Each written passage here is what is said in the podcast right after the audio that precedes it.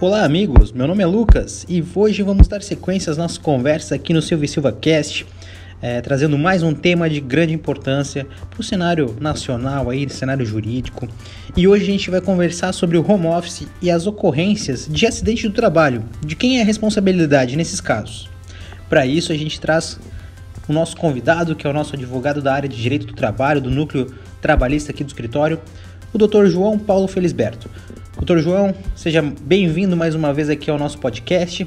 É, agradeço já a sua presença, sua participação e contribuição intelectual. Olá, Lucas. Olá, ouvintes. É com imenso prazer que iniciamos mais um debate sobre direito do trabalho. Embora seja uma área tradicional do direito, há sempre pontos que necessitam de maior atenção devido à atualidade. Até mesmo porque o direito do trabalho nada mais é do que uma tradução, um reflexo do convívio em sociedade. Ou seja, Havendo qualquer alteração em como a sociedade vem conduzindo suas relações, em especiais as relações empregatícias, poderá haver modificações na própria legislação do trabalho ou até mesmo no modo em que é interpretado seus dispositivos legais. E falando em como a sociedade vem conduzindo suas relações, sem sombra de dúvida, o presente ano de 2020 é marcado pelas questões inerentes à pandemia do Covid-19. Diante da necessidade do isolamento social visando a redução no contágio do coronavírus, se tem adotado medidas como o teletrabalho, mais conhecido como home office.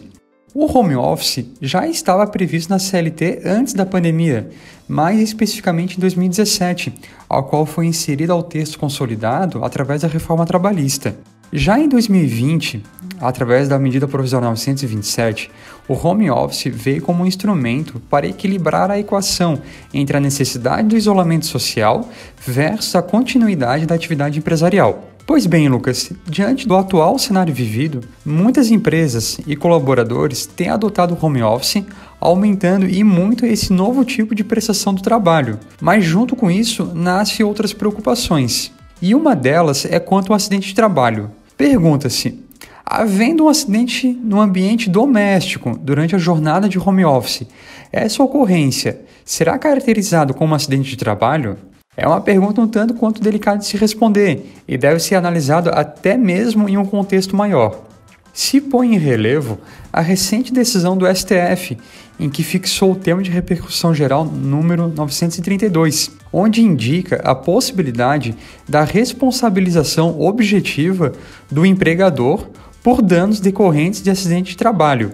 Esse tema até renderia um podcast exclusivo para tratar desse julgado. Mas voltando ao assunto principal, destaca-se também que a própria CLT determina para que o aditivo contratual acerca da adoção do home office tenha validade, é necessário que a empresa oriente de maneira expressa e ostensiva quanto às precauções a serem tomadas a fim de evitar doenças e acidentes de trabalho. Percebe-se assim que o fato do empregado estar em casa não afasta a possibilidade da empresa ser responsabilizada sobre um acidente ocorrido nesse espaço residencial do colaborador. E ainda que haja o reconhecimento da responsabilidade da empresa, é necessário destacar que essa será balizada através de sua ação ou omissão quanto às medidas tomadas para evitar o acidente, bem como a própria conduta do trabalhador se contribuiu exclusivamente ou não para o resultado final. São essas, Lucas, os comentários acerca do home office e o acidente de trabalho. Aproveitando para agradecer o convite em participar desse quadro do Silvio Silvio Cast, permanecendo à total disposição para responder qualquer dúvida sobre o assunto. Um grande abraço a todos. Certo, doutor João, muito obrigado pela sua participação. Agradecendo mais uma vez aqui, nós deixamos nosso abraço a todos os ouvintes, agradecemos pela audiência e para eventuais dúvidas e sugestões, vocês podem acessar nossas redes sociais. Estamos à disposição. Até o próximo. Um grande abraço.